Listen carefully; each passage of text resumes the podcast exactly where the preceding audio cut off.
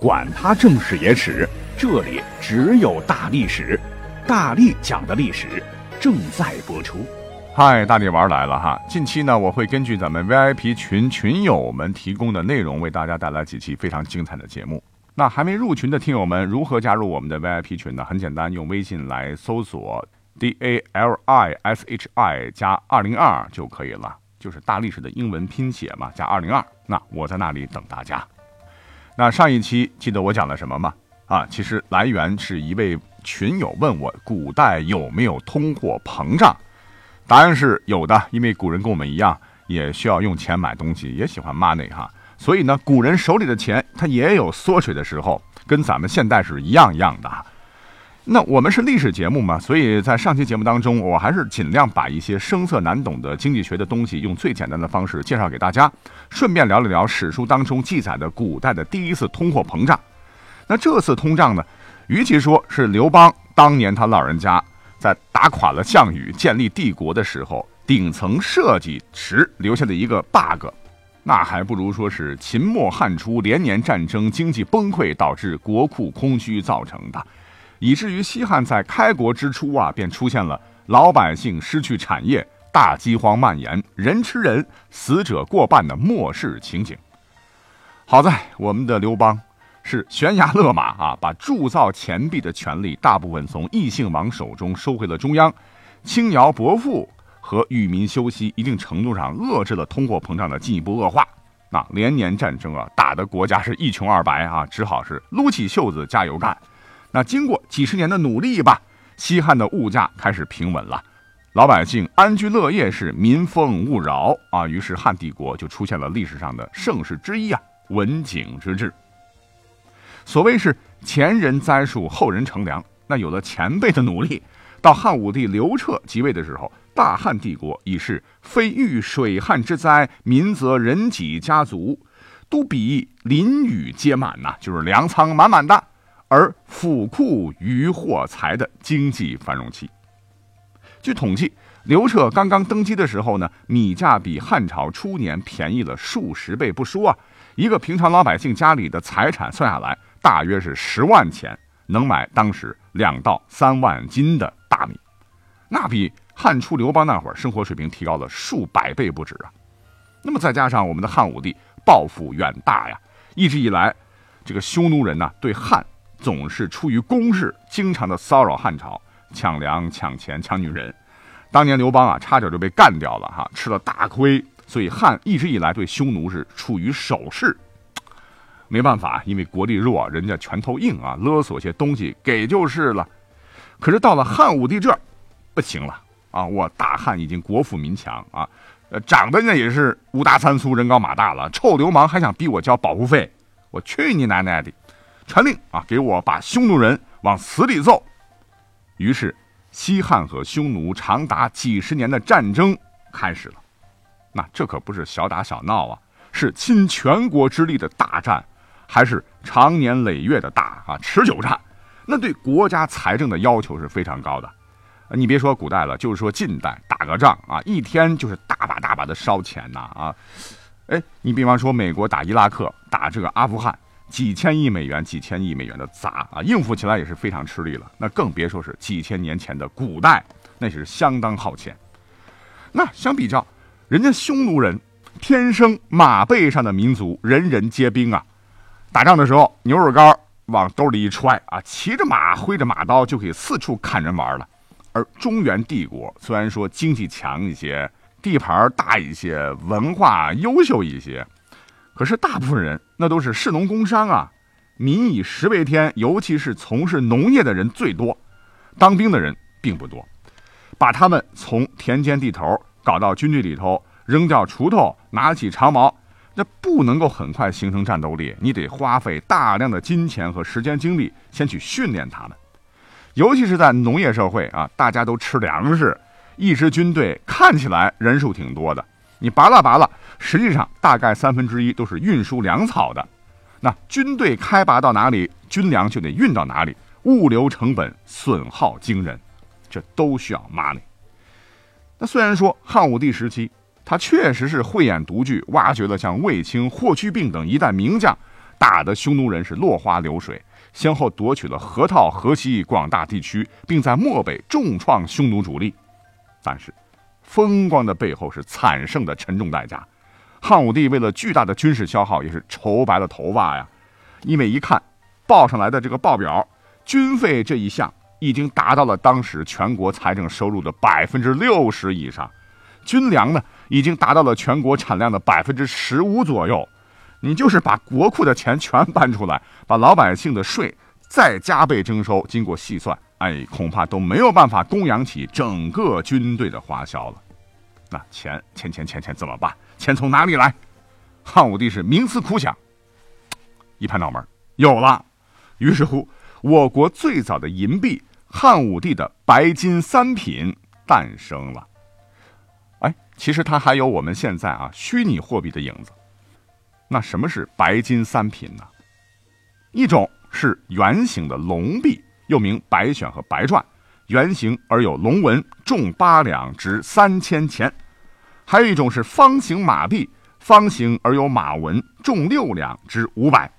最后一个是椭圆形的龟币，是肉圆号方，币形似龟，以龟甲为币纹，重四两，值三百。哎呦，说起来，这个白金呢，它可真不是我们首饰店里看的那种含量很高的铂金什么东西啊，它是一种银锡合金货币，是用银子和金属锡的混合物。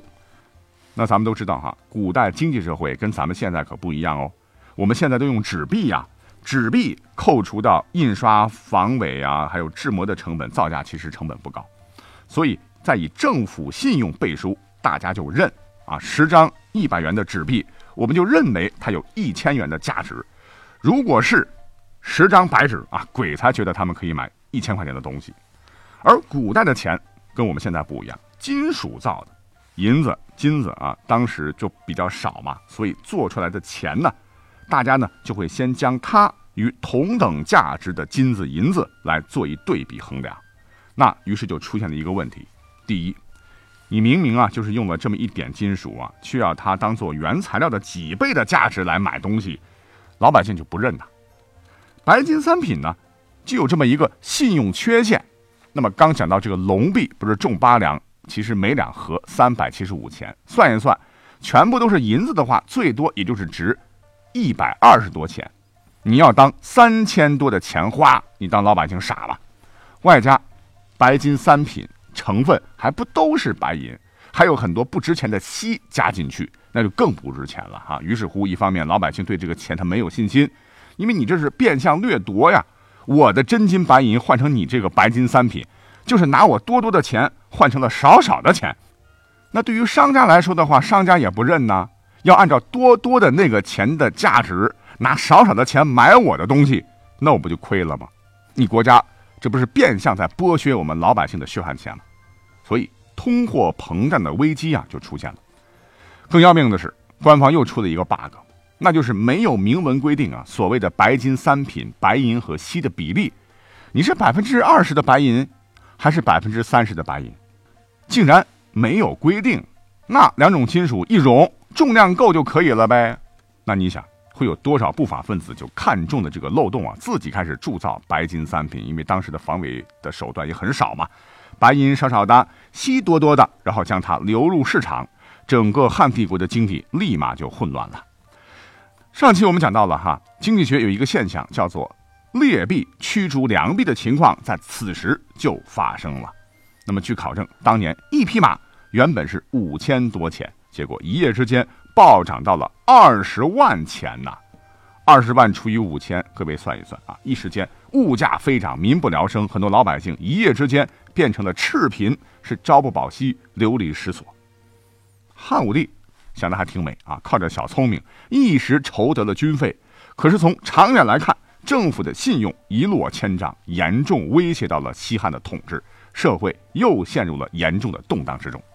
这一下，我们英明神武的汉武帝真急了啊！下令啊，凡是私自铸造白金三品的盗铸者，全部死刑。